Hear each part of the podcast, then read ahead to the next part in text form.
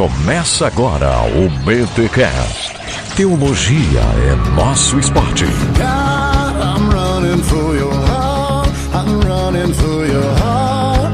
Till I am a soul on fire. Muito bem, muito bem, muito bem. Começa mais um BT Cash, de número 129. Eu sou o Rodrigo Bibo e eu quero que a minha igreja tenha muitas marcas. Olha isso, até nove tá bom, né, Bibi? Até nove é uma boa, é uma boa É quantidade. uma boa, né? Olha aí. E eu sou Alexandre Milhoranza e eu tenho a intenção de ser igreja. Eita coisa Olha! boa! Milho, neste BT Cash estamos eu e você e dois convidados, gente boas. Gente boas. De peso. Gente de peso, olha aí. Mas não que eles sejam gordos. Não, não. São pessoas de Não. peso acadêmico, intelectual. Isso. Olha aí. Batemos um papo eclesiológico. Olha coisa linda isso. Batemos um papo aí sobre a igreja, gente. Como ser igreja, uma igreja intencional, uma igreja saudável. Rapaz, eu gostei muito, né? Foi um. Não tivemos uma pauta específica para este BTcast, mas trouxemos aí o Jonas e o Vini, o Vinícius Pimentel lá do V, né? Do Voltemos ao Evangelho. O Jonas que é pastor batista, também professor de. Foi teu professor, né, Milho? Olha aí. Foi, foi meu professor lá onde eu estudei em São Paulo. Gente finíssima, fino trato. Gente finíssima, muito. Tava muito à vontade aqui. Gente, Tá. foi um bate-papo bem bacana. Espero que você seja edificado. Este BTcast, ele é direcionado tanto a pastores como a jovens. Então, gente, fica com a gente porque tem muita coisa bacana que foi discutida aqui neste episódio. Mas antes, os recados paroquiais. Till I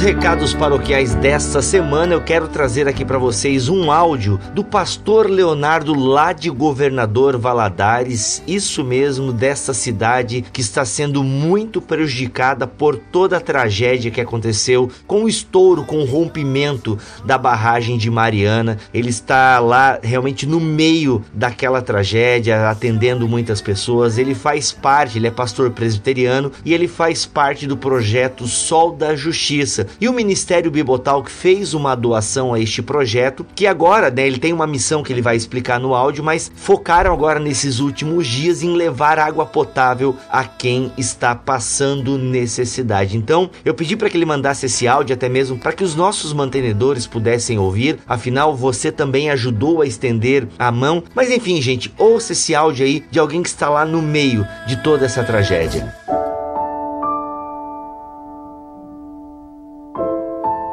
Olá pessoal, meu nome é Leonardo de Oliveira, eu sou pastor da Igreja Presbiteriana e faço parte de um projeto chamado Sol da Justiça. O projeto Sol da Justiça ele tem o objetivo de despertar a nossa juventude para o chamado missionário e desde sempre nossa ideia é ajudar o jovem a entender a sua fé, a sua missão e o, mundo que o cerca, ajudando a, o jovem a dialogar com o mundo dele. Nós temos um projeto social em andamento lá na Guiné-Bissau, um país do oeste africano, e engrossamos com outras pessoas aí várias frentes ligadas à missão e o, o jovem principalmente. Eu sou de Governador Valadares e como todo mundo está sabendo, a nossa cidade foi afetada por um desastre na bacia do Rio Doce e a situação da cidade em si é muito delicada, né? Nós a gente foi tocado pelo racionamento de água, né? E principalmente pela crise de água potável. E sabendo disso, o projeto se mobilizou para atender a população de bairros mais afastados, nos bairros periféricos e principalmente com renda inferior a, a um salário mínimo, né? Idosos,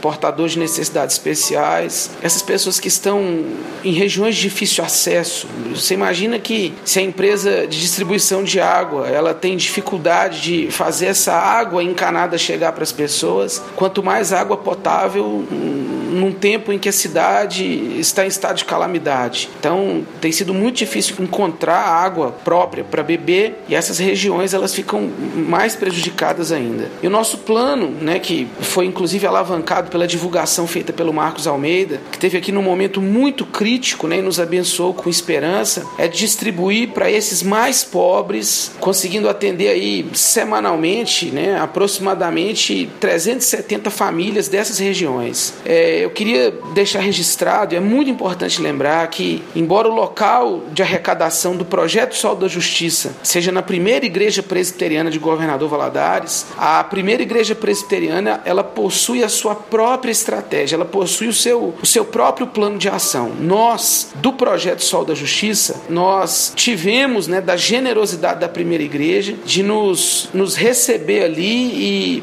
nos deixar estocar a água que vai para essas regiões mais carentes ali na, na primeira igreja. E a nossa ideia é arrecadar o suficiente para atender este perfil que eu mencionei. E além de atender essas pessoas com um abastecimento semanal de água, essas famílias, nós estamos cadastrando esse pessoal para atender futuras necessidades que na verdade não são nem tão futuras assim. Necessidades que a gente já consegue ver que a impressão que nós temos é que Deus nos colocou diante dos mais pobres dos pobres. Né? É, por dia de trabalho, nós estamos abastecendo em média 70 residências e já estamos rascunhando um plano de ação onde a gente quer aumentar essa carga. É por isso que as orações de todos vocês, as doações, elas nos, nos encorajam a, a fazer muito mais. Foi veiculada uma notícia de que Valadares já não estava precisando mais de doações, que o abastecimento já estava normalizado. A gente sabe que isso não é verdade. Infelizmente, a cidade ainda está funcionando de forma precária e eu quero insistir nisso. É, se a cidade está funcionando de forma precária, imagine as pessoas que moram nas escadarias, nos topos dos morros, é, a senhora que cuida de quatro netos e não tem como colocar 20 litros de água, 5 litros de água na cabeça e subir uma escadaria da favela. Coisa muito triste que a gente tem visto e a nossa ideia é, é chegar até esse povo. Você pode acessar a nossa página no Facebook, lá você vai encontrar mais informações sobre como contribuir e principalmente acompanhar o que está sendo feito também, que é muito importante. No mais, eu, eu quero agradecer muito ao Bibo aí pela porta aberta, meu irmão, muito obrigado e agradecer a todo mundo que tem nos ajudado. É doação do, do Brasil inteiro e muita gente preocupada, inclusive, com o destino dessas doações. Com respeito ao projeto Sol da Justiça, eu queria deixar claro aqui que todas as doações elas serão direcionadas para os mais pobres dos pobres, né? Um salve para o Marcos Almeida aí que tem nos ajudado a ir mais longe pelos pobres, o Vinícius e a toda essa galera que junto com a gente tem sede de justiça e que quer matar a sede de esperança do povo. Vou repetir o que eu tenho falado para nossa turma aqui. Se o Rio Doce ele traz desespero, esse rio que flui do nosso interior ele traz paz. E é com essa paz que a gente vai firme cumprir o chamado do Senhor e fazer pelos pobres, beleza? Um abraço para todo mundo, fiquem com Deus e, e se Deus quiser eu vou ter oportunidade de agradecê-los pessoalmente. Valeu, tchau. Então tá aí, se você pode, se você tem condições e ainda não ajudou ninguém que está passando por toda essa tragédia, por todo esse atentado à natureza, à vida humana que aconteceu lá em Minas Gerais, você pode fazer isso agora. O link para a postagem que o pastor está se referindo, ele está aqui na postagem deste BTcast, é só você clicar, vai lá pro banner, tem todas as informações, os dados bancários. Assim, nós aqui do Ministério Bibotal fizemos uma doação conforme as nossas forças, conforme as nossas possibilidades e com certeza já ajudou, já atendeu muitas famílias. E se você tem essas condições, faça também conforme as suas possibilidades. Você que já ficou sem água, eu penso que todo mundo já ficou sem água algum momento na vida, né? Sem tomar banho, sem lavar aquela louça. Agora imagina ficar sem água para beber. Então, se você pode, faça parte então, ajude o projeto Sol da Justiça. Sem delongas, vamos então a mais um BTcast que eu tenho certeza que vai abençoar e edificar a sua vida. Vamos lá. I will try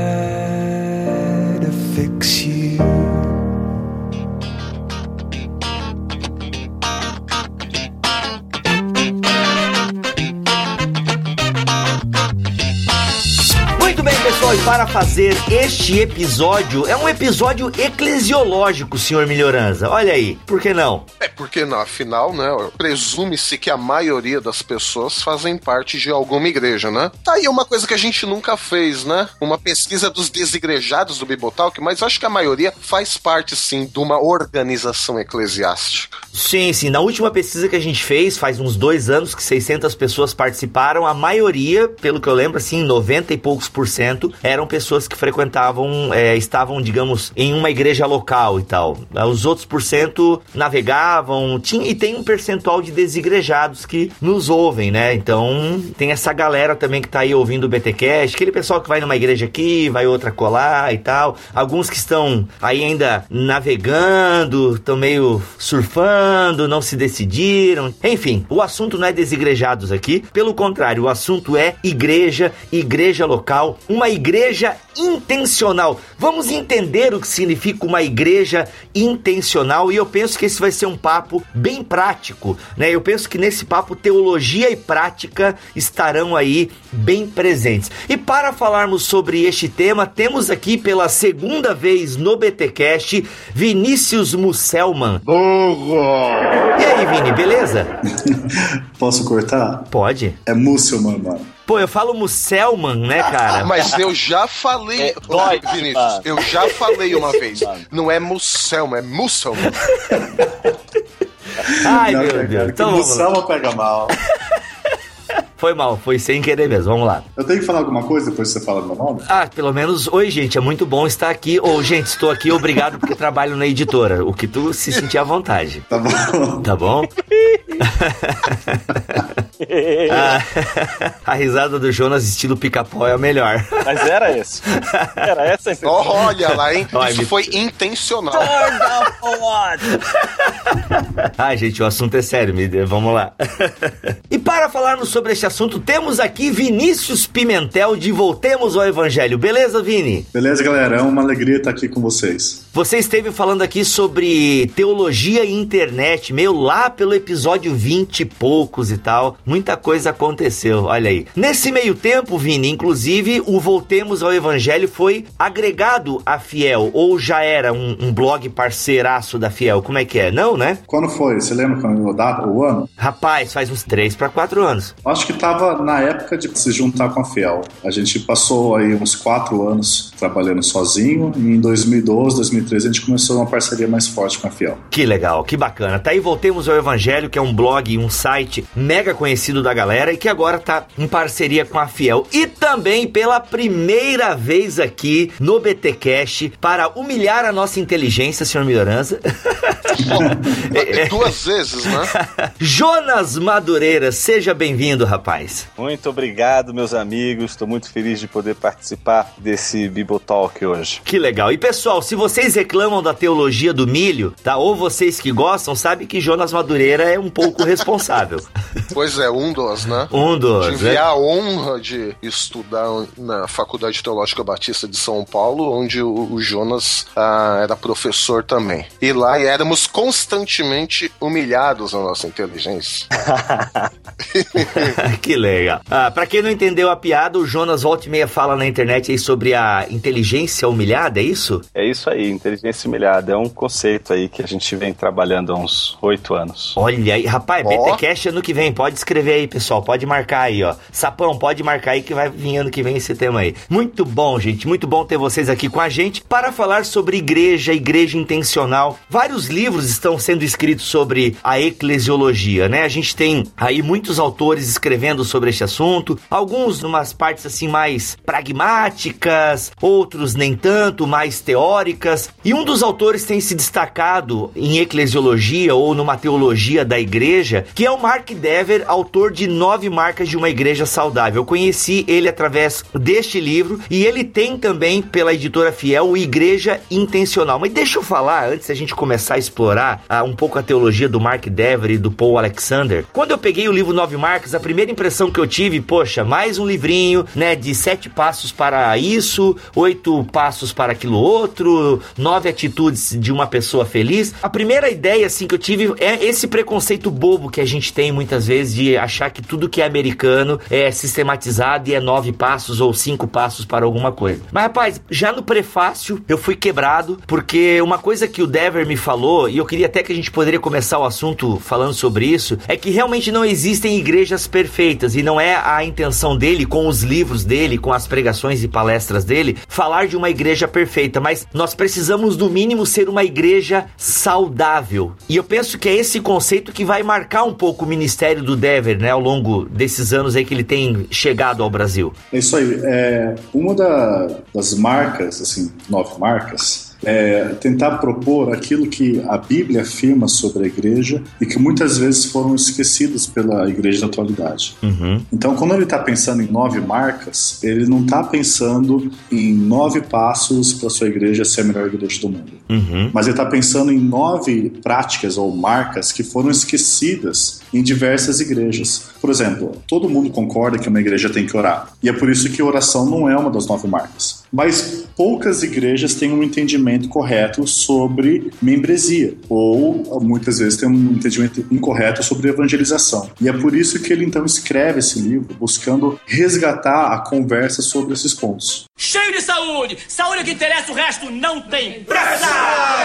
Yeah! Pois é, Vini, diante dessa tua colocação até me leva a perguntar por que que muitas vezes coisas básicas precisam ser novamente escritas sobre a igreja. Jonas, tem ideia de por que a igreja moderna ela precisa ser lembrada de coisas tão básicas? Bom, eu acho que tem alguns pontos que a gente poderia traçar e talvez o mais importante deles seja o fato de sermos humanos. A igreja não é feita de seres angelicais. Uhum. E eu acho que isso é o que, em primeiro lugar, a gente não pode esquecer. A igreja é a reunião dos santos, mas não dos santos anjos dos altos céus. Uhum. Ela é a reunião de homens, de seres humanos que são limitados na sua capacidade intelectual, na sua capacidade volitiva. Ou seja, estamos lidando com seres humanos e seres humanos eles costumam esquecer fundamentos da vida, coisas importantes nas horas mais incríveis, justamente aquelas horas que a gente não deveria esquecer. Veja, porque nós somos humanos, justamente nessas horas a gente acaba esquecendo e é por conta disso que a gente vê na história da igreja alguns momentos em que, para não dizer vários, em que a igreja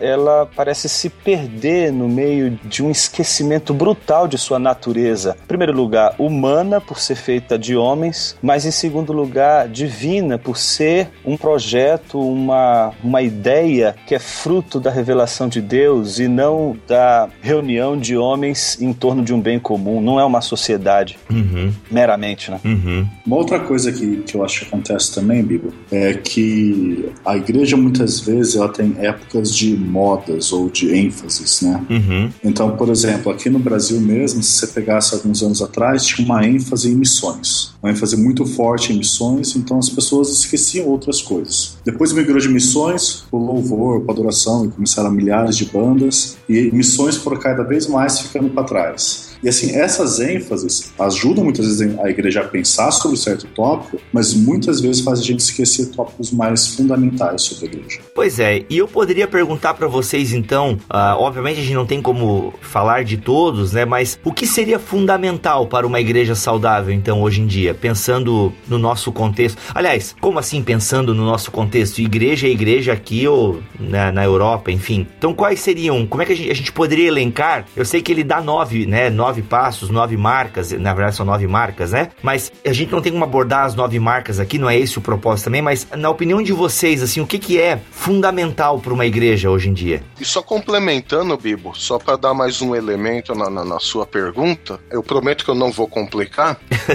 o que o que distanciaria, o que distinguiria, então, dentro de, disso que o Bibo colocou, ah, uma igreja não ser nem uma ONG e nem um clube. Muito que, bom, que muito às bom. vezes a gente confunde isso aí, né? Igreja, parte ONG, legal, fazer a caridade, deve ser feito, claro e tal, mas vai além disso. E igreja, clube, só para fazer reunião. Tem que ter a reunião, tem que ter a comunhão, mas vai além disso também. Só para dar esse elemento a mais aí nessa questão que o Bibo colocou. É tão interessante essa pergunta. Eu sempre, quando eu dou aula de eclesiologia no seminário, eu começo com a pergunta mais elemental, que é a igreja. Boa. E quando a gente pergunta isso, é muito interessante como a gente esquece ao longo do tempo o que dois mil anos de história pensando ou sobre igreja concluiu e que também não deixa de ser encontrado no teor do livro Nove Marcas ou Igreja Intencional, que é aquela definição clássica de igreja, de que igreja ela é, ela se se constitui, é uma reunião daqueles que foram regenerados, aqueles que estão em Cristo Jesus e que tem uma finalidade. A finalidade é pregar a palavra e a administração correta para aqueles que são batistas né, das ordenanças para os sacramentais. Oh, aleluia!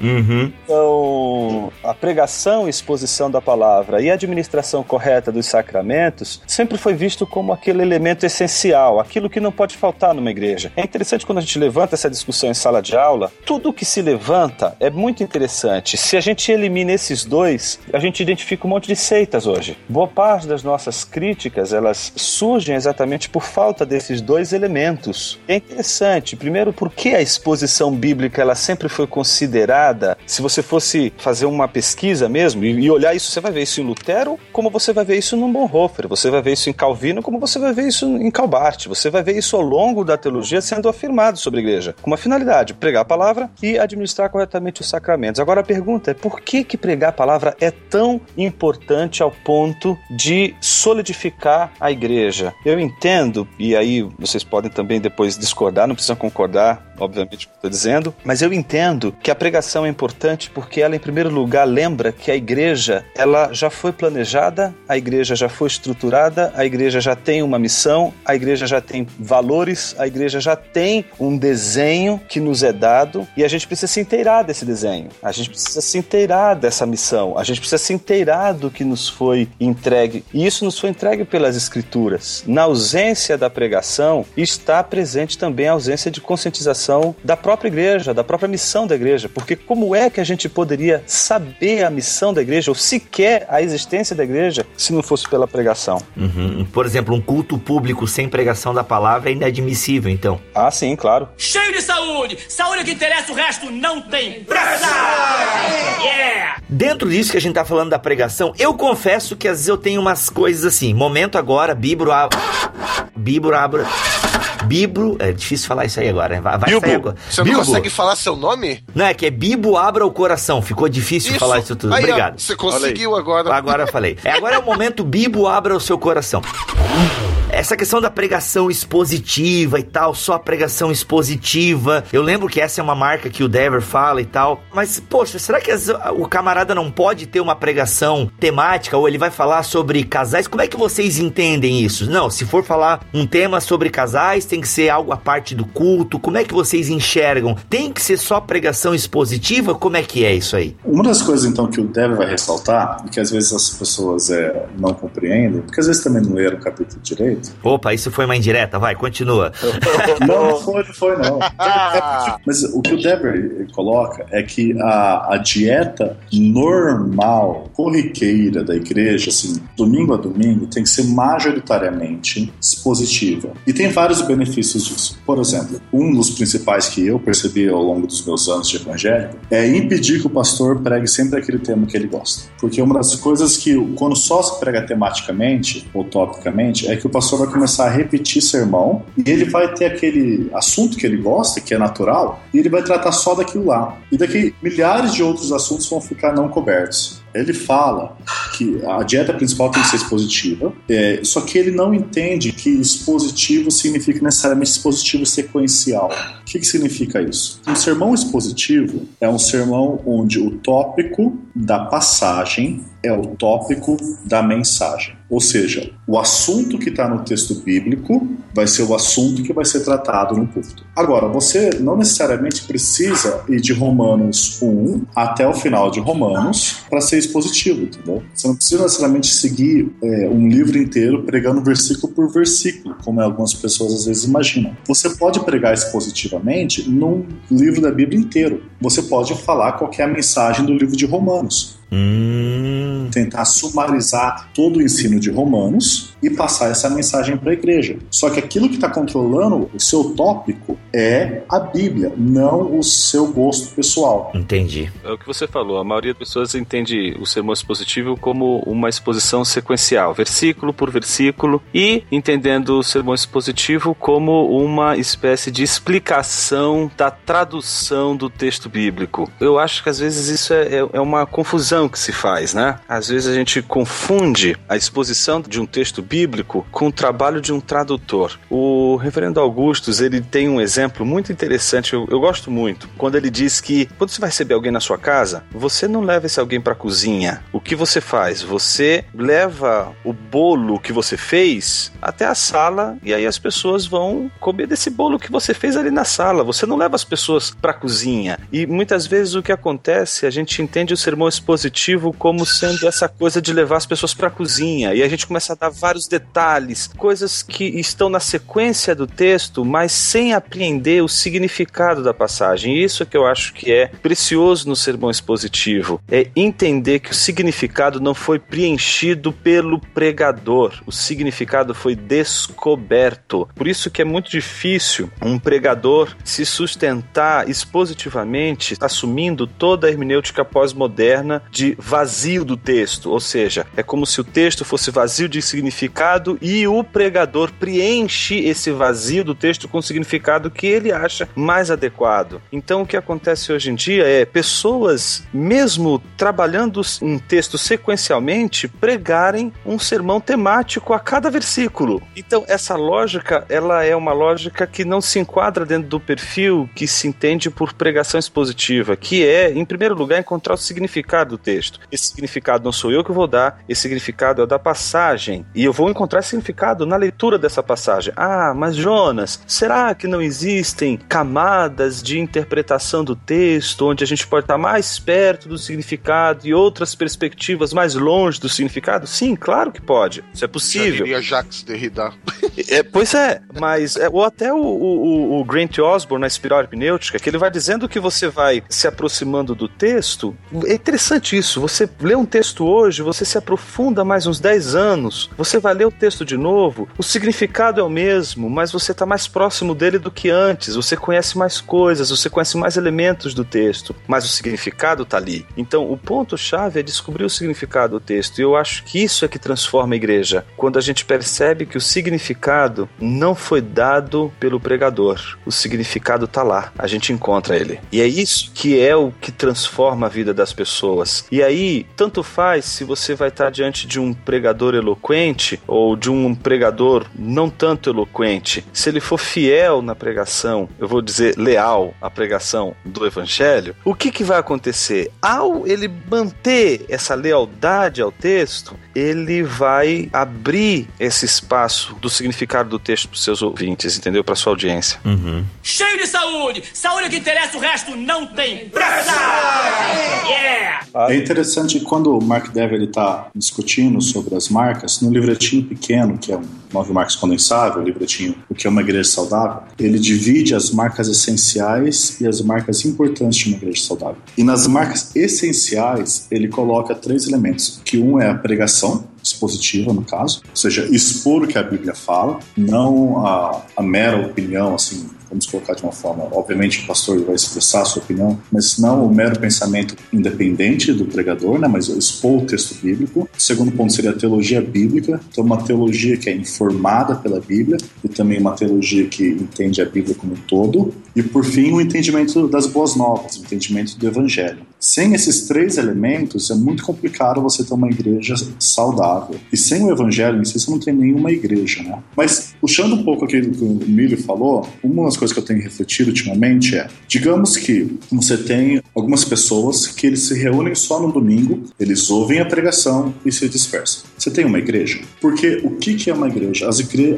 Uma igreja é os seus membros. E por isso que eu acho que dentro do conceito importante de igreja está o conceito importante de membresia, que mais do que só pessoas que é, estão no local ouvindo algo são pessoas que amam uns aos outros, mas pessoas que se responsabilizam pela vida um dos outros em questões espirituais. Se você pega o autor de Hebreus, sempre quando o autor de Hebreus enfatiza a gente não deixar de congregar, a gente ai de molestar uns aos outros, o autor de Hebreus tem um pano de fundo como o pecado é enganoso. E é por isso que a comunidade da fé ela vai servir para resguardar um ao outro, que a gente mantenha a nossa confissão. E é aí que a membresia entra. O que, que a membresia é? Pegando a questão das ordenanças, o batismo é a entrada na fé cristã, certo? Uhum, uhum. É um, um grupo de crentes, ou um outro crente, no caso mais é, missionário, reconhecendo uma outra pessoa como realmente cristã, que a profissão de fé dela é verdadeira. E o que, que é a ceia? Tem outras conotações, óbvio, mas essa é uma. O que, que é a ceia? A ceia é participar do corpo, obviamente, do corpo espiritual de Cristo, mas também participar do corpo da fé cristã. Então você renova a sua participação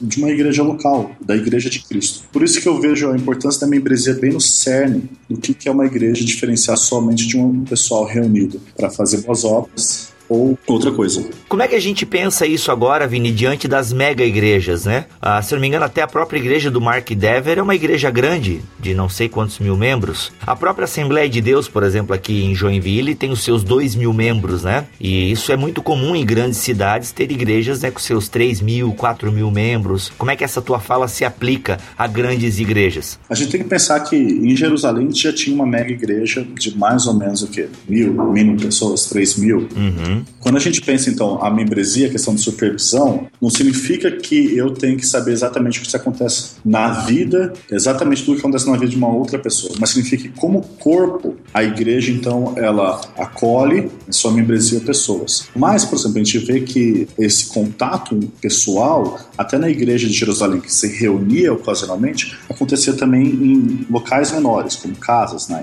época, né? Então, se, em Atos, você vai ver que a igreja se reunia tanto no templo, Uhum. ou no Pórtico de Salomão, ou em outros lugares que fosse possível, como se reunia de casa em casa. Uhum. É, eu vejo que isso é importante, só que a gente não pode esquecer é, que o termo igreja, eclésia, significa assembleia, e a importância da igreja se reunir. Uma igreja que não se reúne, será que é uma igreja de verdade? Uhum. O Vini ele levantou, acho que quase os pontos que são inegociáveis na constituição daquilo que é uma igreja, né? Do ponto de vista, obviamente, bíblico. Agora, eu acho que um dos pontos essenciais de toda essa discussão é, é o movimento todo dessa discussão num contexto de crise, de uma crise espiritual, mas, sobretudo, de uma crise da própria, para usar o termo aqui do livro, né, intencional, da própria intencionalidade da igreja. Eu gosto muito, acho muito feliz a discussão que a, o projeto todo da Nove Marcas é, suscita em torno dessa questão da intencionalidade da igreja. Uma igreja intencional, uma igreja que delibera, uma igreja que trabalha com a questão da deliberação. Em primeiro lugar, porque a gente não pode perder de vista o fato de que a igreja ela recebe a palavra de Deus, ela tem a palavra de Deus como norte, ela tem a palavra de Deus como critério. Então, uma igreja intencional é uma igreja que vai deliberar tudo a partir desse critério. E ela não poderia deixar de deliberar sobre si mesma se não por esse critério. Então, eu acho que quando o Vini aponta aí, eu acho que ele aponta muito bem, isso que também está presente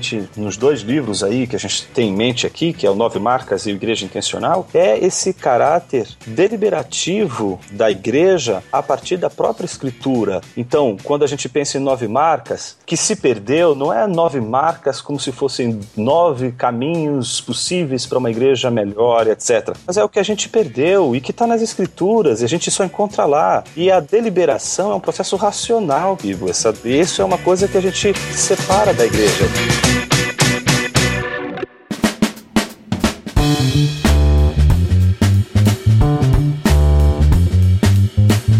Gosto da questão intencional envolvida a igreja, porque eh, uma das coisas que eu mais me incomoda hoje é a irracionalidade da igreja. É como se a igreja precisasse ser construída intuitivamente, porque isso celebra, no caso, o carisma ou a, aquele aspecto mais espiritual da igreja. Emocional? Exato, emocional. É como se deliberar sobre igreja ou pensar as coisas da igreja a partir de um critério, de uma referência bíblica, e, e essa própria, esse próprio ato racional fosse algo que esfriaria a igreja ou traria para o contexto da igreja uma espécie de impedimento para o crescimento. Então, Coisa de homens, né? E Exato, de isso, exatamente. As pessoas têm uma ideia muito equivocada, não é? E aí é tão interessante isso, porque é a irracionalidade, não é racionalidade, é a irracionalidade que faz as pessoas acharem que a igreja ela vai ser melhor, ela vai, ela vai cumprir melhor o seu papel e vai atingir o seu objetivo dependendo dos modelos de gestão ou de propósitos ou de, ou de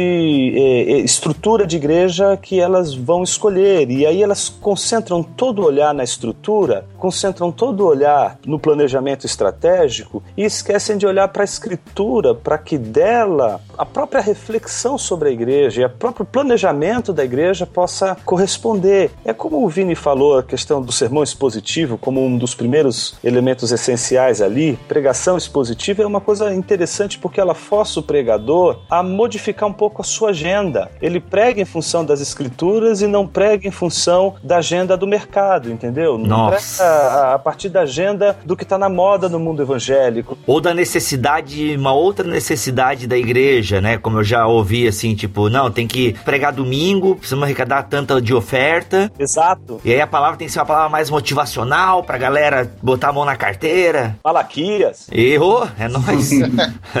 Isso faz com que a gente comece a pensar que a palavra de Deus é viva. E quando a gente crê nisso, mesmo quando a gente segue ali o texto, a gente pode até achar, puxa vida, mas e a necessidade do povo? Essa é uma das experiências mais incríveis de você pregar um sermão expositivo, é perceber que mesmo assim as pessoas são atendidas em suas necessidades por uma, um, um caminho que a gente não consegue descrever o seu trajeto do começo ao fim, mas a gente percebe isso acontecendo a despeito de a gente perceber que essa agenda não foi provocada por nós, não fomos nós que determinamos o tema, a gente começou a ler o texto, a gente começou a meditar no texto. E isso se tornou uma espécie de critério para a gente experimentar a palavra e perceber na comunidade como essa palavra vai transformando as pessoas e como, incrivelmente, ela vai atingindo as necessidades atuais da comunidade. Vendo aquilo também que o Vini falou sobre esses três elementos essenciais, como esses três citados, né, em primeiro lugar, os três estão relacionados às escrituras. E aí a gente volta para as escrituras, já que os três elementos essenciais são as escrituras, nós lemos as escrituras e compartilhamos as escrituras, né? A questão muitas vezes que eu enxergo nessa coisa toda de metodologia de crescimento é a longo prazo nós darmos muito mais valor ao próprio método do que ao conteúdo da mensagem, porque a longo prazo a nossa mensagem ela deixa de ser as escrituras para se tornar o próprio método em si. E num lugar como eu estou hoje, falar de método assim de crescimento é um negócio extremamente complicado. Agora, você pregar as escrituras não depende de localidade geográfica, não depende de tempo, não depende de nada. Você sabe que você me lembrou uma passagem? A gente tem um fragmento dele traduzido para o português, de um livro do E.M. Bounds. Foi traduzido o título como Poder através da Oração, que é um dos capítulos, né? A gente tem essa tradução já em português. E ele começa dizendo assim: A igreja procura cada vez mais estruturas melhores, métodos melhores. Deus procura homens melhores. E eu acho que isso é o que a gente precisa hoje. A gente precisa de homens melhores. E homens melhores são aqueles que se nutrem das escrituras. Eu acho que a pobreza espiritual que a minha classe, que a classe pastoral se encontra hoje, ela é de uma nocividade brutal para a igreja. Não é culpa das pessoas, é culpa do pastorado, é culpa desse pastorado que a gente tem hoje irresponsável com as escrituras, a miséria espiritual daqueles que foram arrancados da miséria. Ou seja, isso é um paradoxo, é uma contradição. A nossa igreja hoje vive uma contradição. E essa contradição é fruto de uma espécie de trivialização das escrituras. Então a gente procura sempre um aprofundamento que, no fundo, no fundo, no fundo, se a gente canalizasse para as escrituras, na verdade a gente obedeceria aquele princípio que Paulo entrega nas pastorais, que o pastor deveria cuidar de si mesmo, da exposição das escrituras, do ensino das escrituras. O que a gente vê hoje, não sei se vocês concordam comigo, etc., mas eu, o que eu tenho percebido hoje é uma terceirização do ensino. Pastor, ele, ele, ele não quer se envolver com o ensino, ele não quer se envolver com a pregação pedagógica na igreja. Então o que ele faz? Ele contrata, entre aspas aqui, né, muitas aspas aqui, um seminarista.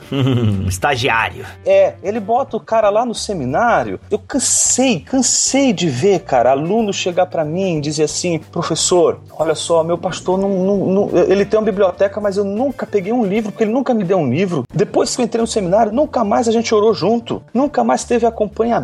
Então é interessante como a postura é sempre essa: você joga o seminarista lá e depois você quer que ele volte para ele cuidar lá da escola bíblica dominical, do ministério de ensino, porque ele tem que se preocupar com outras coisas. Gente, que coisa é mais importante do que o cuidado com as escrituras, com a exposição das escrituras? Alguém pode dizer assim, mas Jonas, o cuidado com as escrituras ele é só um detalhe. Cara, por um detalhe, é, Napoleão perdeu a guerra. Cheio de saúde! Saúde é que interessa, o resto não tem pressa!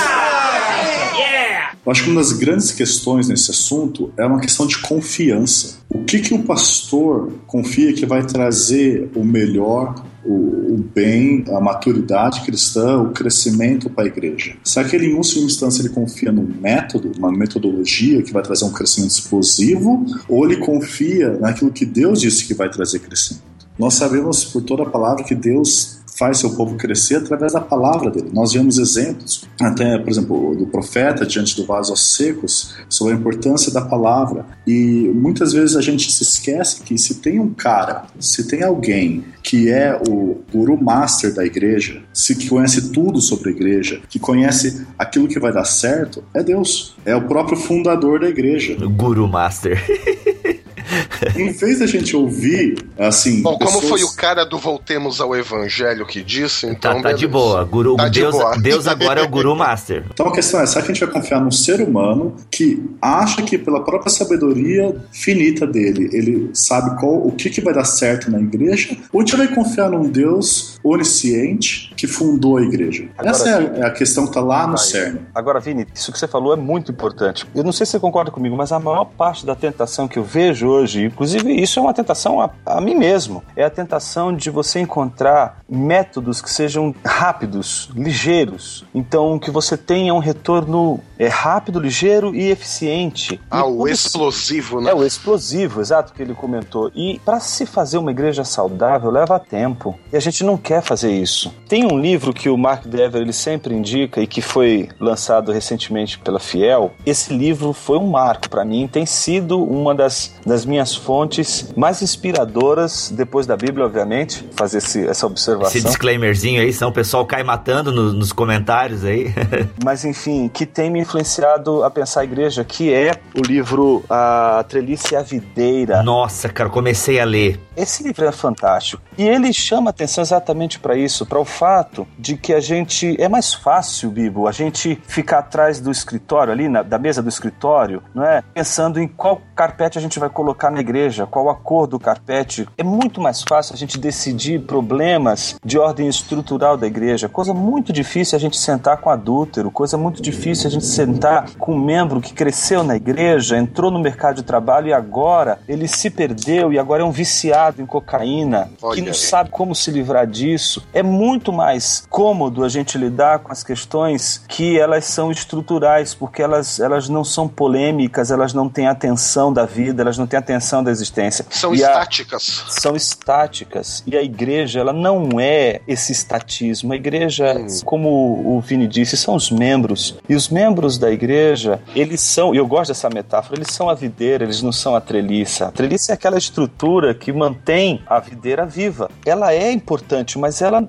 se ela é dourada, se ela é feita de diamante, se ela é de madeira, se ela é, é antiga, não importa. A- na verdade, a treliça boa ela desaparece, porque a treliça boa ela é aquela que sustenta uma videira carregada. Agora, o que adianta a gente ter uma treliça de ouro e a gente só enxergar a treliça e quando a gente olha a gente vê a videira morta, seca? Não adianta nada. Então, o que a gente precisa é de uma igreja que seja como uma videira e que as suas estruturas sejam capazes de desaparecer diante da vida da videira, diante da vida, desse vigor da videira. E esse vigor, ele se manifesta nas pessoas, quando a gente cuida das pessoas. Uma das coisas que mais me impactaram quando eu fui lá na Capitol Hill, na igreja do Mark Dever, com outros amigos também, pastores aqui no Brasil, e o Vini inclusive estava lá, ele quem nos ciceroneou lá. Wilson Porte também foi, né? Tava todo bobo.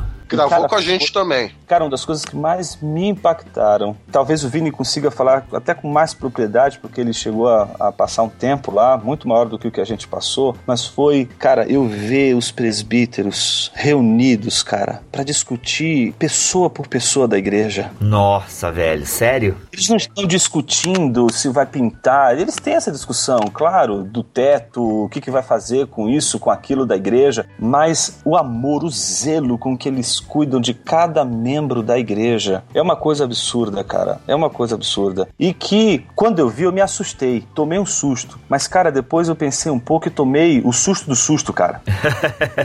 o susto do susto. É o Inception do cagaço aí. Pois é, cara, é você se assustar com o que você não deveria se assustar.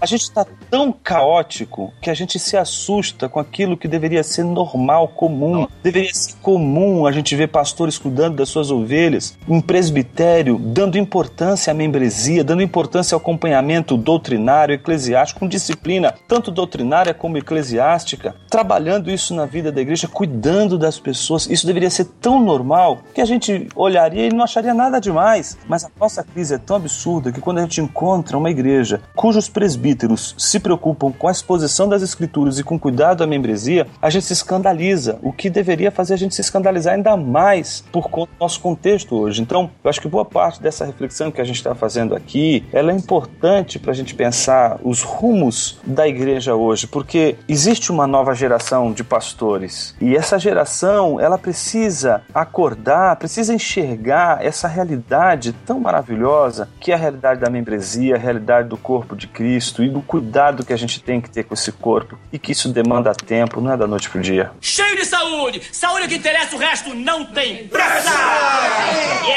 Inclusive, no primeiro capítulo do Igreja Intencional, que é como se fosse assim as práticas das nove marcas, digamos assim, nove marcas na prática, o Dever vai colocar que o, o pastor, né, quando ele está começando, ele tem que ter mais ou menos quatro virtudes prioritárias, digamos assim. Uma é pregar, como a gente já discutiu bastante. O outro, obviamente, é orar. O terceiro ponto aqui são os relacionamentos pessoais do discipulado, que o Jonas acabou de falar, a importância dele. E o quarto ponto que ele coloca é paciência.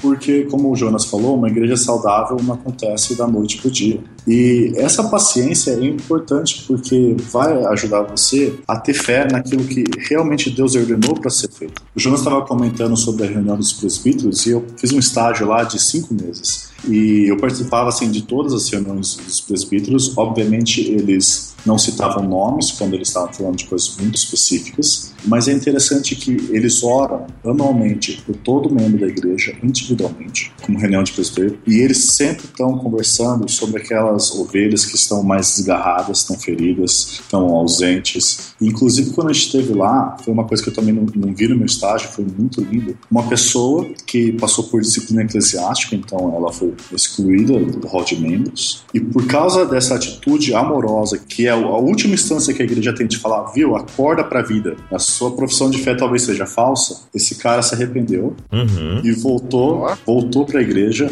e na reunião dos membros ele diante de toda a igreja ele falou, ele se arrependeu do seu pecado e a igreja o abra, assim acolheu ele novamente. Foi uma- um momento assim maravilhoso e é por isso que essas marcas muitas vezes que são esquecidas são importantes porque hoje em dia o que, que a gente tem? Você tem um cara que tá lá pregando, ele é um bom orador, mas daí pouco importa quem entra e quem sai do culto.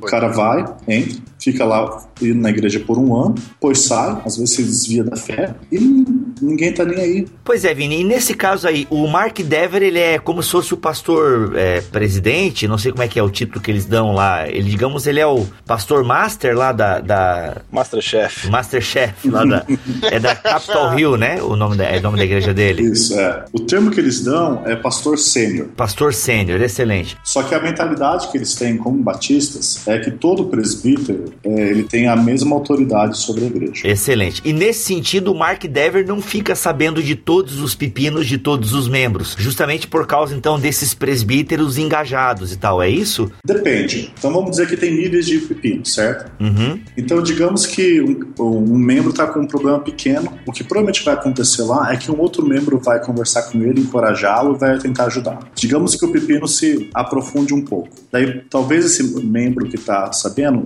chame um dos presbíteros para conversar com ele. Se o pepino continuar persistindo ou for muito grande, Virar uma salada de pepino? virar uma salada de pepino, essa pessoa provavelmente vai porque eles chamam de lista de cuidado, onde na reunião presbiteral eles vão conversar sobre isso quinzenalmente. Então, assim, todos vão saber sobre o assunto, todos os presbíteros, né? Orar sobre o assunto, mas normalmente vai ter uma pessoa que vai estar mais focada em ajudar aquela pessoa, que não necessariamente vai ser o devil, mas dependendo da proximidade pode até ser o devil. Uhum, entendi. Então, de certa forma, assim, ele sim, ele tem um tempo mais para se dedicar com a relação da pregação, né? Mas, por outro lado, também ele se, é, eles não acreditam naquele pastor segmentado, sabe? Aquele pastor que só faz aquilo. Pastores especialistas. É, os especialistas. Então, eles entendem que todo pastor, ele tem que ensinar a palavra nos seus mais diferentes contextos e tem que cuidar do rebanho. Tem um pastor que cuida mais de aconselhamento, tem um pastor que cuida mais de missões, mas não é uma exclusividade. É, tanto é que nessa reunião do presbitério, que o Vini falou, todos eles estão presentes.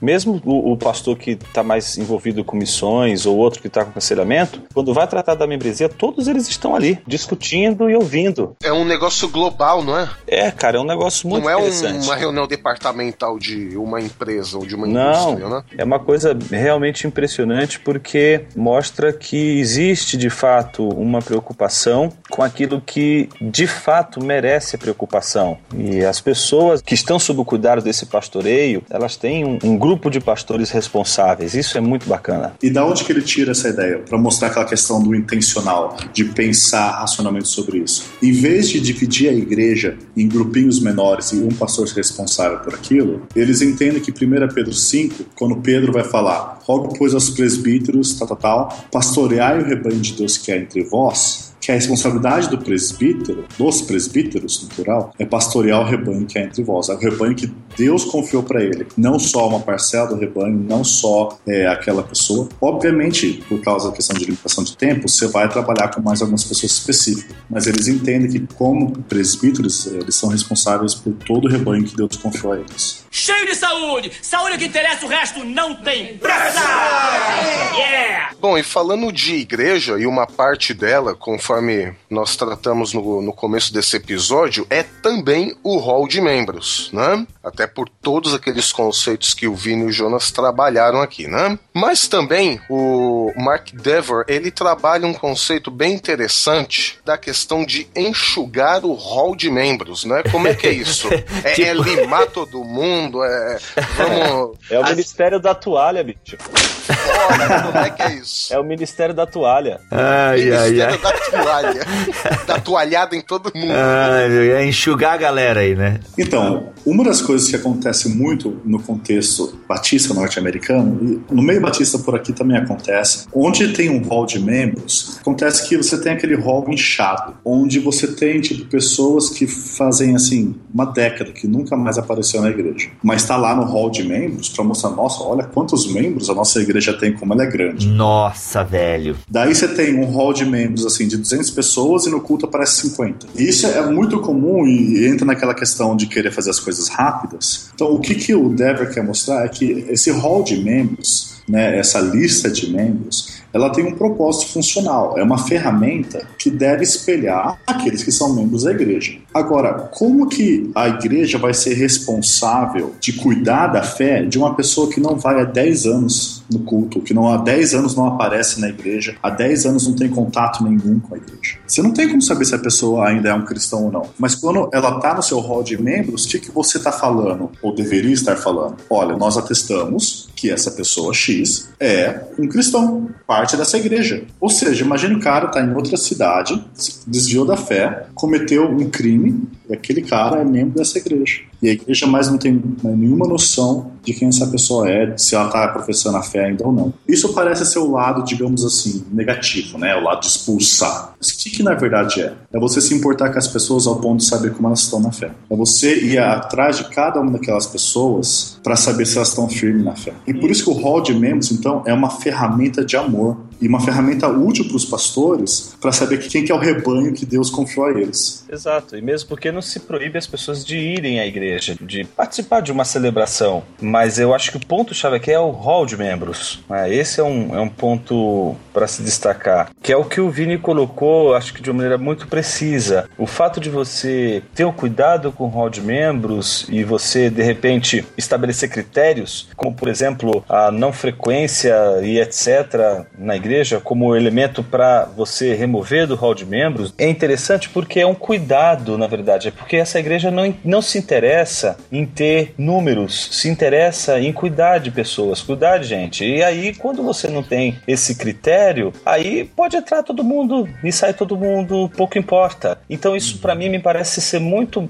apesar de aparentemente ser antipático, na verdade é o contrário. É como o Vini falou, é o exercício do amor, o exercício do cuidado. E isso é uma coisa importante, porque a gente vive num contexto onde, principalmente quando se fala da igreja, a questão do compromisso, ela é uma questão muito complicada nos nossos dias. O compromisso é líquido, o compromisso é rápido, é ligeiro, é não tem o peso do tempo, o peso do dia a dia, da insistência, da perseverança. Então, eu acho que isso é, é um dos pontos que mais me impactaram lá na, na igreja do Dever, quando eu vi isso entre os próprios membros, né? E é interessante porque é uma questão que foi esquecida hoje aqui, principalmente em igrejas congregacionais, né? Me parece que é um tema hoje levado de uma maneira muito trivializada. Então, as pessoas entram de qualquer jeito e as pessoas também saem de qualquer jeito. Não se tem um comprometimento com a questão da membresia, né? E eu acho que esse é um dos pontos entre presbitério, pregação expositiva, tantas outras marcas esquecidas. Essa é uma marca que eu considero importantíssima justamente por isso. Faz a gente perceber que as pessoas elas não podem estar na igreja sem comprometimento. Que eu acho que é a crise que a gente vive hoje, a crise do compromisso, né? A crise do igreja como clube.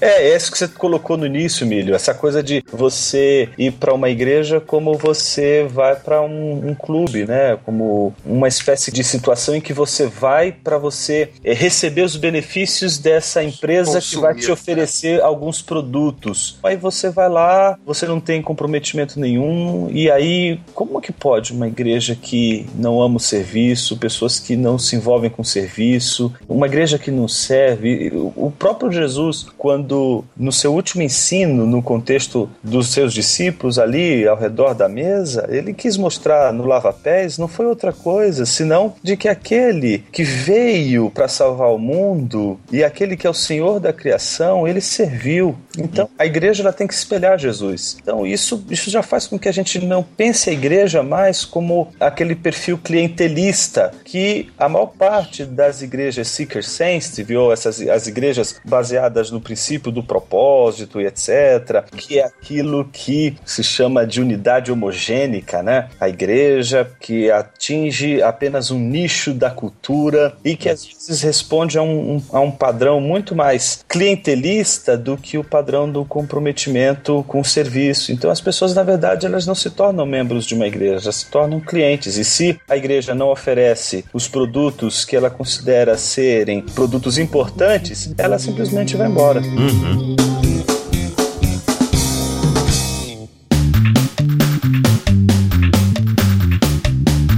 disso aí que a gente estava falando, ah, até me veio duas situações que eu experienciei, na verdade, né? O que vi pessoas próximas a mim passando. A primeira foi um tempo em que a Assembleia de Deus estava em grande expansão aqui na cidade de Joinville, e muitas igrejas crescendo e outras não crescendo tanto assim. E de pastores deixarem no seu hall de membros pessoas já mortas, né? Nossa. É, é triste, Mortas cara. literalmente. Mas faziam oração pelos mortos? Não, era ali, cara, era triste. Pessoa, não, porque a minha igreja, pelo contrário, ela perdeu três três membros, não cresceu ninguém, eu não levei ninguém para batismo. Não, deixa no hall de membro aí até quem morreu. Enquanto ninguém. Porque assim, né? Era o pastor ali e o presbítero, deixando para não receber represália do pastor presidente e tal. E outra situação que eu fiquei sabendo também é que algumas igrejas históricas passam. Ah, e por igreja histórica, estou falando aqui igrejas luteranas. São igrejas que têm lá dois mil membros e de repente frequentam os seus cultos 400 pessoas. Onde estão as duas mil pessoas que estão ali na membresia? E são pessoas, inclusive, que estão com seus carnês pagos, né? Que geralmente algumas igrejas luteranas fazem aquele planejamento anual e cada família recebe já o seu carnê para ajudar nas despesas da igreja e tudo mais. Então eles não trabalham com a questão de dízimos, né? Mas com um planejamento anual. E aí muita gente com o seu planejamento anual pago. E aí eles começaram a fazer um grupo de visitas. Vamos visitar essa galera que não vem nos nossos cultos. Geralmente Natal e Páscoa a igreja lota, mas no, durante as outras atividades, as atividades do serviço, né, não estão ali. E aí nessa visita, né, inclusive meu amigo participava, era de um desses grupos de visita, ou a mãe dele, não lembro, mas ele que me contou isso. Muita gente falava: "Não, nem em Deus eu acredito mais". Mas é que eu pago lá porque se eu morrer, a minha mãe quer que eu seja enterrado lá na né, pela igreja, o pastor faça o culto lá tudo direitinho. Não, mas eu nem, nem em Deus acredito mais. Outras pessoas, não, é igreja, a gente não tem tempo pra igreja e tal, mas a gente paga lá tudo bonitinho, né, pra gente também, ou seja, são pessoas que querem os serviços da igreja,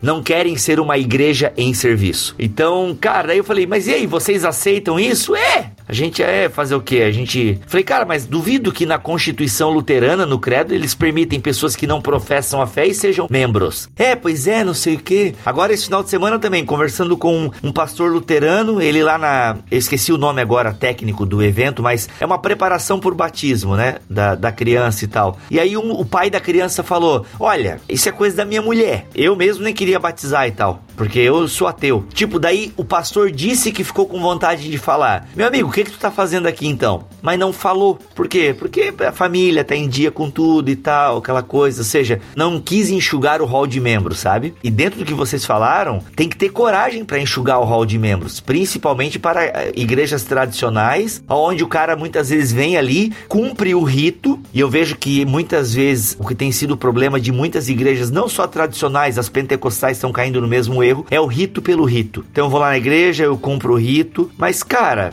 se a gente fosse levar a sério esse negócio de enxugar hall de membros, de ter aqui na nossa igreja orgânica, né, na nossa igreja enquanto corpo de Cristo, só quem realmente é igreja tem que ser macho, né? Uhum. Tem, é uma das coisas que mais dá problema quando um novo pastor chega é essa questão, com certeza. Porque vai ter, pô, mas é, é meu primo, você tá mandando ele pro inferno e coisas assim, entendeu? Mas é, é simplesmente um retrato da realidade, entendeu? Uhum. E o hall de membros inchado ele simplesmente serve para iludir as pessoas. Esse é o ponto, Vini, essa coisa da ilusão. E eu acho que a gente tem uma tendência muito afetiva a lidar com a questão da membresia. E essa questão afetiva é exatamente isso. A- Tanto é que hoje você fala uma coisa assim, excluir, a palavra exclusão, até pra gente falar, a gente fica tremendo pra falar da palavra. Porque é uma época de inclusivismo. É uma época que você tem que ter um discurso inclusivista. né? Mesmo que o, o discurso inclusivista seja exclusivista. né? É interessante isso, porque a gente não consegue dizer, em outras palavras, o que é de fato o que está acontecendo. E aí o nome disso é hipocrisia. A gente mergulha na hipocrisia. É melhor a gente fazer de conta que as coisas estão tão corretas, as coisas estão eh, certinhas, né? Tá todo mundo no hall de membros, etc. Mas a vida de igreja, a vida de comunhão, ela tá a desejar, não se envolve, não tem envolvimento nenhum. E então isso é uma coisa complicada. Cheio de saúde! Saúde é o que interessa, o resto não tem pressa!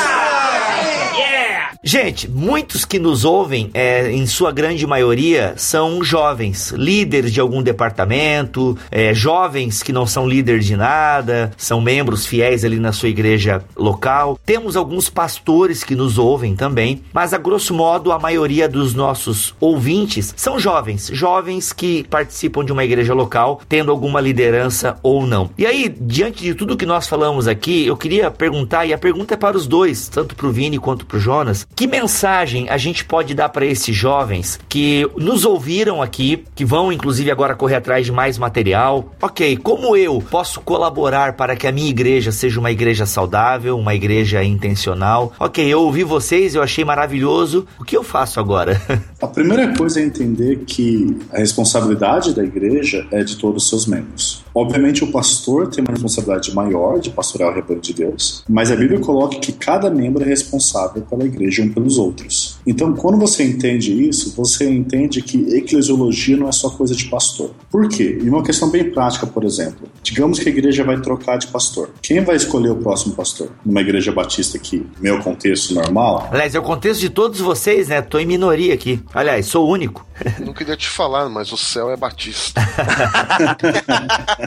ai, ai. Então, nesse contexto, são os membros daquela igreja que vão escolher um pastor. E eles vão escolher um pastor conforme os critérios que eles têm. E se esse jovem tem um critério melhor, ele pode, então, fazer uma, uma opção melhor, fazer um voto melhor, ou influenciar outras pessoas de forma melhor. Mas uma coisa mais prática, mais no dia a dia, quando você entende a questão intencional da igreja, vai ajudar um jovem nos relacionamentos que ele tem a ele fazer aquilo que não é só o pastor que faz. A palavra de Deus, ela está presente na pregação, mas ela também está presente quando a gente aconselha uns aos outros. Por isso, Colossenses 3,16 vai falar: habite ricamente a palavra de Cristo no meio de vocês. Como? Ouvindo o sermão? Não. Aconselhando-se e instruindo-se mutuamente. Então, tem várias coisas, várias ações que os membros agem, os membros efetuam, que quando você tem uma ideia de igreja intencional, você tem uma ideia da prioridade, por exemplo, de comunicar a palavra, de orar, de ter relacionamento pessoal e de ter paciência, vai moldar a forma como você lida com outras pessoas. Na seção 2 da igreja intencional, o Dever trata sobre o culto. Agora, toda a igreja é cultua. E quando um, um jovem ou um, um membro entende como Deus quer ser cultuado,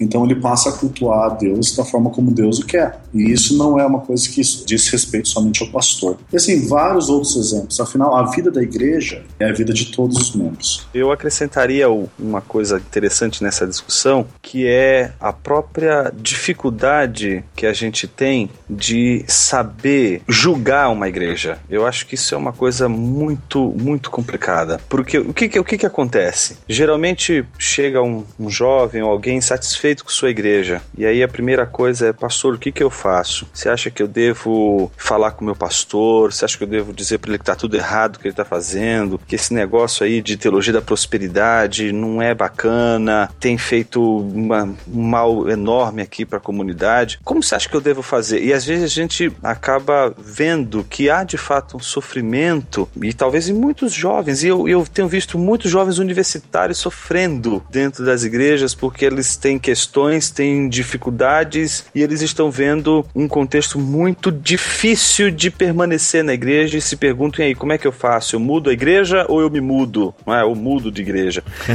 eu me lembro de uma vez quando o Carson esteve no Brasil, acho que uns 13 anos atrás, lá na Igreja Batista Vila Mariana, ele fez uma exposição muito interessante durante as manhãs a pastores e líderes. E ele, eu me lembro como hoje ele dizendo assim: Quantos de vocês são pastores e há 10 anos não frequentam uma universidade? E aí muita gente levantou a mão, né? Porque ninguém há 10 anos já não, não frequentava uma, uma universidade. E aí ele disse bem sério, bem grave para os pastores e líderes que estavam ali: Eu tenho pena da igreja de vocês. Caraca, assim na lata. Foi bem assim. Eu tenho pena dos jovens das igrejas de vocês, porque vocês não sabem, não têm ideia do que esses jovens têm passado. Caraca, Então velho. é muito interessante porque a gente pode, de repente, ser insensível para a questão da membresia. Isso é possível. É possível um pastor é, não ser sensível às questões que estão afetando as pessoas da sua igreja. E a gente tem que tomar um, um cuidado enorme com isso, porque a gente pode, no afã de querer atender essas questões, a gente colocar uma ênfase enorme na contextualização, uma ênfase enorme no contexto de vida das pessoas da igreja esquecer da escritura. Mas enfim, a gente tenta alcançar e etc. Mas tem contextos em que o problema não é esse. Tem contextos em que o jovem ele está diante de uma igreja com problemas de heresia, com problemas de princípios que colocam em xeque a própria natureza daquela comunidade como igreja. E às vezes não adianta você chegar e comprar o igreja intencional e dar de presente pro pastor. Ele vai achar que você tá meio estranho. Nessas horas eu acho que o jovem ele precisa, principalmente aqueles que estão começando, eles precisam saber em primeiro lugar que eles pertencem a Deus, que Deus é o Senhor de suas vidas. E muitas vezes a gente tenta encontrar saídas humanas para resolver os problemas da igreja. E a gente esquece que a igreja tem dono. A gente precisa ler Apocalipse 2. Ela tem o Guru Master. Lá tem, como o Vini acabou de dizer. Olha aí. Diz que tem na sua mão direita as estrelas e anda no meio dos candelabros. Os candelabros representam a igreja e as, as estrelas representam aqueles que são os arautos da igreja. O que ele está dizendo ali quando ele se apresenta a cada uma daquelas igrejas, que tem seus problemas, que tem todas as suas dificuldades. Olha só, a igreja de Éfeso tinha, cara, uns caras que se chamavam Nicolaitas. Sabe o que é o Nicolaíta? É discípulos do Nicodemos. Não, brincadeira.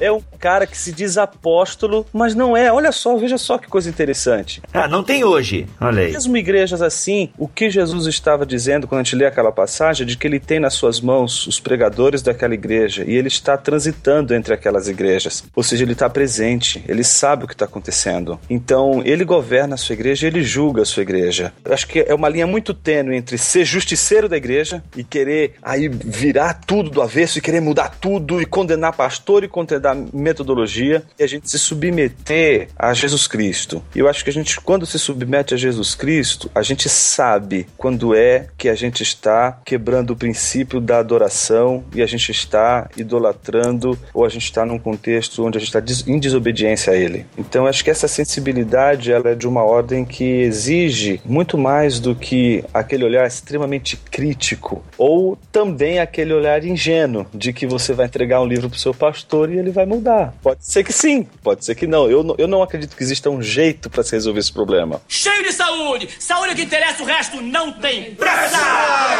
Yeah! Adicionando que o Jonas falou, e eu enfrentei essa questão pessoalmente, e eu vejo essa questão rotineiramente por causa do voltando do Evangelho, uma das categorizações que me ajudou foram as categorizações da reforma e do puritanismo. A reforma, ela então categorizou as igrejas, reconhecendo que não existiam igrejas perfeitas, entre igrejas verdadeiras e sinagogas de Satanás. Então, você precisa primeiro entender o que é uma igreja verdadeira e o que é uma sinagoga de Satanás. Dentro das igrejas verdadeiras, você vai descobrir que existem igrejas ordenadas e igrejas desordenadas. O que é isso? Não é que uma é uma bagunça, mas dentro do contexto, principalmente do puritanismo, uma igreja ordenada era aquela igreja que era ordenada conforme os preceitos bíblicos. Ou seja, pensando mais aqui em eclesiologia mesmo. Então, obviamente, os batistas falavam que a igreja deles era ordenada. Os presbiterianos falavam que a igreja deles era ordenada. Mas, enfim, é um conceito útil, porque se você entende que a igreja é ordenada de certa forma, você precisa ir numa igreja que corresponde a isso. Mas, por fim, essa categoria nova que o Dever trouxe é muito prática na questão do dia a dia.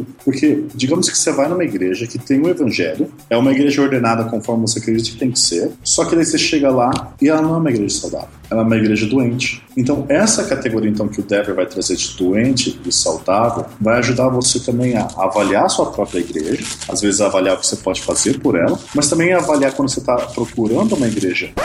Vini, tá, tá algum barulho junto com a tua fala aí. Eu Sei. acho que alguém estava comendo chocolate. Ah, tá, era o Jonas, será? Acho que era o Jonas abrindo uma embalagem aí de... Estava abrindo Prestígio. um novo livro que chegou. É. Exatamente. Tá. Ô, Jonas, aí tu... sabia! Ô, Jonas, aperta no mute, Jonas. Poxa vida. mal. Mas o critério que Dever traz, que eu acho muito prático, é se a igreja é saudável ou não. Porque dentro de uma igreja verdadeira, ordenada conforme os preceitos bíblicos, você ainda vai ter uma igreja que é saudável e uma igreja que não é saudável, é doente. E por isso quando um jovem, ele tá, é, digamos que um jovem está procurando uma igreja. Então só achar uma igreja com uma placa que corresponde à, à denominação que você se encaixa, não significa que aquela igreja é uma igreja saudável. E da mesma forma, se você está numa igreja você precisa avaliar, por exemplo, o jovem normalmente ele quer avaliar se vale a pena lutar pelo bem-estar daquela igreja. A primeira coisa que você precisa avaliar é: você está falando de uma igreja de verdade ou é uma sinagoga de Satanás? Nossa. Isso você tem que considerar. Porque se você está numa sinagoga de Satanás, você não está sendo nutrido pela palavra, você não está participando das ordenanças ou dos sacramentos. E isso é vital para a vida cristã. Você não está tendo interação com outros irmãos. Então, nesses casos, às vezes o jovem tem que se decidir mais rápido a atitude dele. Mas se você está numa igreja verdadeira, mas que não é tão saudável, aí a paciência que Cristo tem com a sua igreja, você também tem que ter. Então, essas classificações que o Jonas falou, elas são muito úteis e práticas para ajudar o jovem a lidar. E, obviamente, eu, na minha opinião, o Ministério Nove Marcas vai ajudar esse jovem a entender então o que é uma igreja saudável. Cheio de saúde! Saúde é o que interessa, o resto não tem pressa!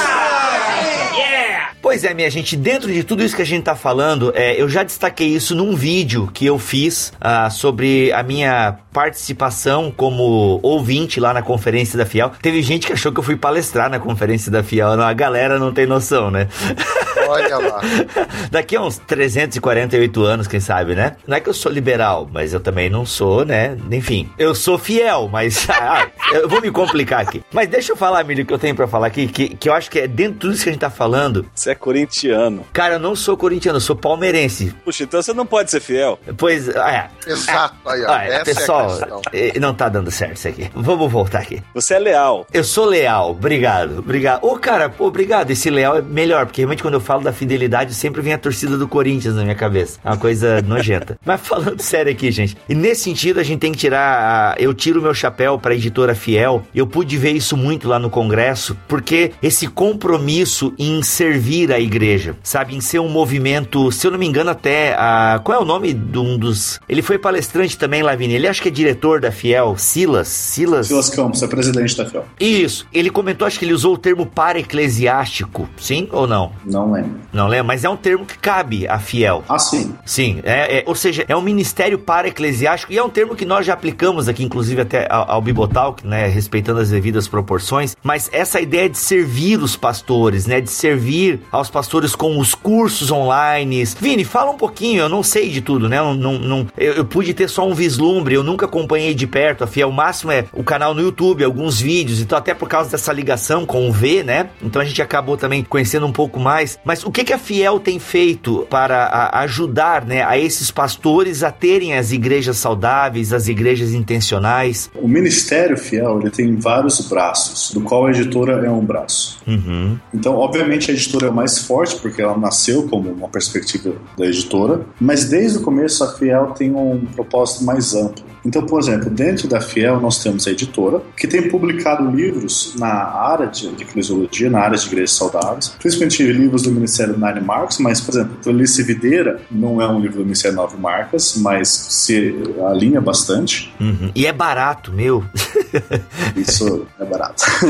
Não, cara, porque o conteúdo é muito bom. Enfim, é- vai lá, continua, Vini. Então, por exemplo, dos livros que a gente está lidando aqui, é, Nove Marcas de uma Igreja Saudável, Igreja Intencional, Trilícia Videira, são livros que livros chaves, pelo menos na minha opinião, que vão ajudar o pastor a entender como é uma igreja saudável, como edificar igrejas saudáveis. Só que a Fiel tem outros ministérios. Por exemplo, o curso Fiel de Liderança é um curso online que a pessoa pode fazer sobre diversos temas que vai ajudar o pastor a se capacitar ou se renovar teologicamente. Então você tem cursos sobre teologia sistemática, cursos sobre nove marcas de uma igreja saudável e diversos outros. E daí, assim, tem outros ministérios. Por exemplo, o Adote um Pastor é um ministério que ele visa adotar teologicamente um pastor. Suprir ele com bons livros, suprir ele com bons cursos, com participação na conferência. Outro ministério é a própria conferência da Fiel, né? Só um pouquinho de falar desse Adote um Pastor, que eu acho bem bacana, Vini. Esse é aquele que você dá uma quantia mensal à Fiel e a Fiel redistribui para esses pastores? Como é que funciona bem na prática esse Adote um Pastor? O Adote Pastor ele funciona o seguinte: com uma quantia específica, você pode é, adotar um pastor e normalmente você vai ter uma relação específica com esse pastor. Por exemplo, com essa quantia, a FIEL vai conseguir fornecer recursos para ele, inclusive livros. Nesses livros, espera, por exemplo, que ele é, leia e faça uma resenha sobre o livro. E o própria pessoa que está adotando vai receber essa resenha. Então tem um contato pessoal, não é só uma questão de Ah. joga o dinheiro na Fiel, a Fiel faz a mágica. Entendi. E nós entendemos que existe uma interação entre as pessoas e o pastor, e isso é importante. Só que a FIEL também, é, obviamente, a gente está fazendo, ajudando o pastor, às vezes ajudando, é, muitas vezes em questões mais particulares, e trazendo ele para, digamos assim, um contexto onde ele vai ter um suprimento teológico melhor. Um outro ministério da Fiel, que é o ministério que eu cuido, que é o Ministério de Conteúdo Online. E nesse, então, nesse ministério, a gente tenta prover recursos gratuitos online para a igreja, para os membros, para os cristãos de forma geral, como artigos, com vídeos, com o próprio blog, Voltamos Evangélicos, site da Fiel, com e-books gratuitos, enfim. E-books gratuitos, cara, muito bom, verdade. Uma infinidade de conteúdo para que igrejas e pessoas possam estar sendo edificadas. Uhum. Para nós não falarmos aqui muitos caminhos e endereços, Vini, digamos que tudo isso que você falou as pessoas encontram lá no site da Fiel. Isso, é ministériofiel.com.br vai estar tudo lá. Legal, muito bom.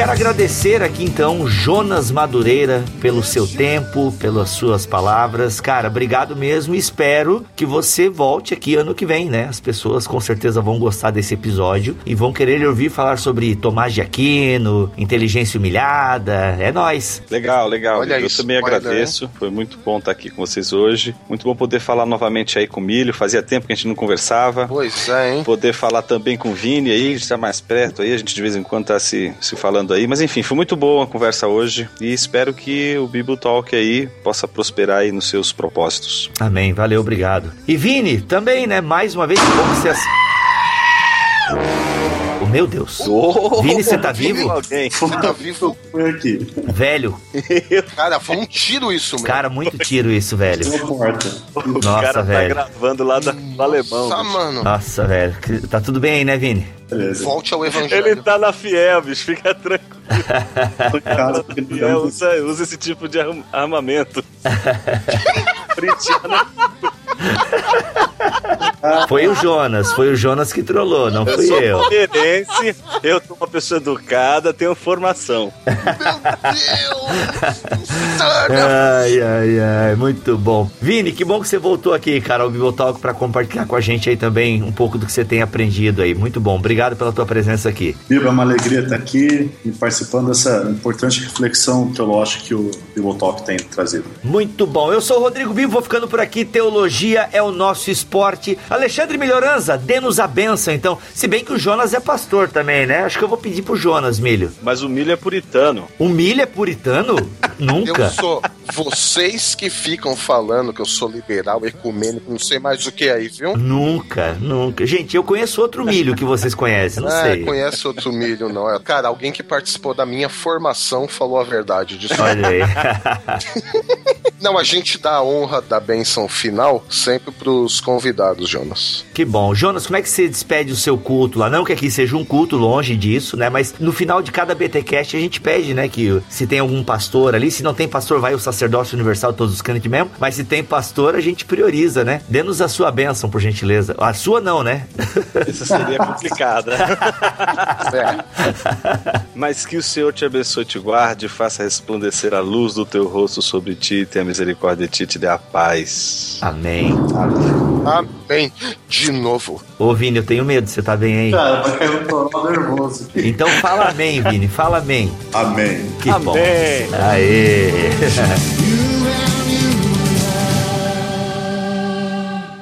Se não se retratar, irá para a Inquisição. Eu recebi uma carta. Você renega o que escreveu? Você vai se retratar ou não?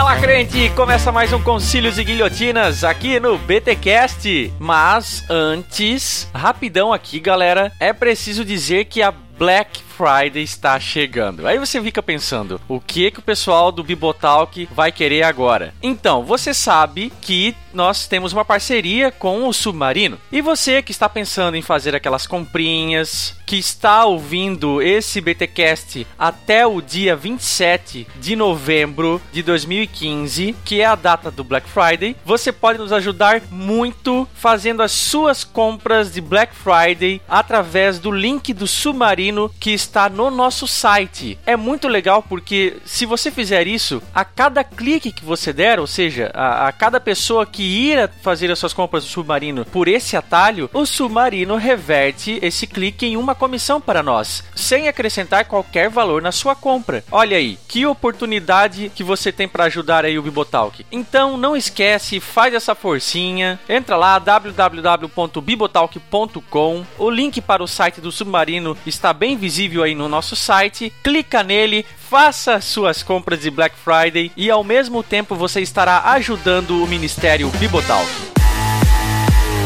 Agora sim, temos os nossos e-mails aqui, as nossas hemorragias nasais. Você acabou de ouvir aí um BTcast fantástico com o Jonas Madureira, com o Vinícius Musselman, do Voltemos ao Evangelho. E o nosso primeiro e-mail de hoje aqui é do Jonathan Gomes dos Santos. Fala pessoal do BTcast, passando para deixar meus comentários e louvar a Deus pelas vossas vidas. O BTcast é o melhor podcast de todos os tempos. Estou viciado. Ouço no mínimo três por dia e tem contribuído para complementar a faculdade de teologia que estou cursando. Minha oração é que Deus continue vos abençoando. Continuem esse belo trabalho para a glória de Deus. BTcast bombando em Caxias do Sul. Um abração. Valeu, Jonathan. Um abração aí do pessoal do Bibotalk para toda a galera de Caxias do Sul que ouve a gente aí. Próximo e-mail aqui é do N de Fernandes. Há mais de um ano acompanho o trabalho de vocês e tem sido muito edificante para mim e para muitos outros, pois eu recomendo bastante os BTcasts. Olha que legal que o pessoal tem feito isso. A quantidade de pessoas que escrevem pra gente e que dizem que compartilham os BTcasts é muito grande. E isso é muito legal. Valeu, pessoal, valeu mesmo. E ele continua aqui: "Inclusive já usei muitos conhecimentos que adquiri com vocês em aulas de IBD e em pregações. Já adquiri meu mosaico e estou à espera do volume 2." Aí ele faz algumas sugestões de temas para podcasts aqui e até uma sugestão curiosa quando a gente for querer sortear brindes, esse tipo de coisa. Legal, Andy, vou deixar anotado aqui e manda um abração para todo o pessoal.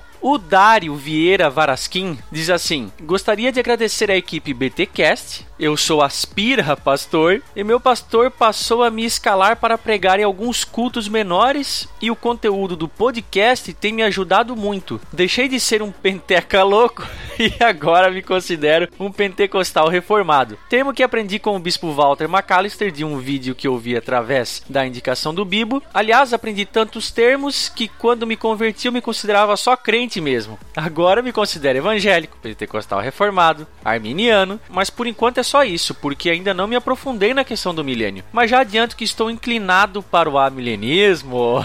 Enfim, agradeço muito a vocês e posso afirmar que o que vocês têm me abençoado está chegando às pessoas da minha igreja através da minha pregação. Que legal, Dário. Bom saber que o BTcast tem surtido um bom efeito aí nos seus estudos e nas suas pregações. Que bom. E o nosso último e-mail aqui é do Eulis Bueno. Ele escreve aqui: Ceiemos e comunguemos o BTcast nosso de cada semana. É um prazer conversar com vocês. Assim me sinto ao ouvir os programas, rindo, me chocando e me confrontando. Deus abençoe seus esforços com frutos para o reino e graças sobre vocês. Através do mesmo, tive uma sede latente por conhecer melhor a fé e a nossa história cristã. Pude também ter algum conteúdo para conversar com pessoas de outras denominações e crenças. Mais um milenista converso. Já há algum tempo, mas que só agora lhes comunica. Gigantes é a minha série favorita, mas nenhuma fica para trás. Avante, amigos! Não parem nem desanimem, mas se esforcem e se alegrem com nosso bom e justo Deus. Seria interessante uma série que expusesse as falhas e dificuldades dos gigantes também, sem os demonizar, é claro, mas mostrar sua nudez como a de todos nós e esclarecer que a glória, trocadilho aqui com o nome da glória, é de fato de Deus. Sou assembleiano e estou em Bruxelas. Caramba! O forte abraço e fiquem na santa paz. Valeu, Eulis. Cara, a gente na série Gigantes, embora de fato o que sobressai aí são os, os feitos desses homens e mulheres de Deus, a gente procura também, em um segundo momento, pelo menos, levantar as dificuldades que eles tiveram, os erros, os problemas. Então, sim, esse lado humano, entre aspas, né, desses gigantes, eles sempre figuram aí, às vezes não de uma maneira tão explícita, mas a gente procura fazer sim. Aliás, tivemos um episódio especial aí com o Lutero, onde a gente pegou bem pesado com ele. Eu lembro que no de Calvino a gente chegou a pincelar algumas coisas, enfim, não temos qualquer pudor em relatar aí as fraquezas desses grandes homens e mulheres de Deus. E galera, mais uma vez, obrigado por todos os e-mails, por todo o carinho despendido por vocês a este ministério. É muito legal receber aqui as suas percepções, as suas sugestões, enfim, as hemorragias nasais que vocês testemunham com tanta alegria. Mas é claro, com frequência aqui a gente nunca fica nos escritos, nós também temos as nossas hemorragias nasais em áudio. Olha aí o que o Paulo e o Fabiano mandaram pra gente. Efeito BTCast. Caras do Bibotalk, aqui quem fala é Fabiano Conrado de Maceió, Alagoas, tudo bem? Tenho acompanhado aqui o abençoado programa de vocês, tem sido uma benção esse podcast, tenho ouvido muito sobre teologia, vim de uma igreja onde realmente desprezava o conhecimento teológico, se falava muito por que estudar Deus, na verdade é uma contradição, até bíblica, porque na verdade a gente procura conhecer Deus. Aí eu vejo que através de você temos sido bastante abençoado, temos aprendido bastante sobre teologia e aplicado, na verdade, no nosso dia a dia para que possamos aprender ainda mais a palavra do Senhor. Agradeço a Deus pela vida de vocês, por esse projeto. Há um tempo atrás até imaginava eu, eu mesmo fazer um podcast cristão, porque eu não encontrava um que se adequasse aos pensamentos que eu acreditava que deveria ser um podcast e fiquei muito feliz em encontrar o de vocês. Gostaria então de mandar para vocês um, um Bible Mac. Alex, muito milho para você. Ô Glória. Tchau pra vocês, abraço.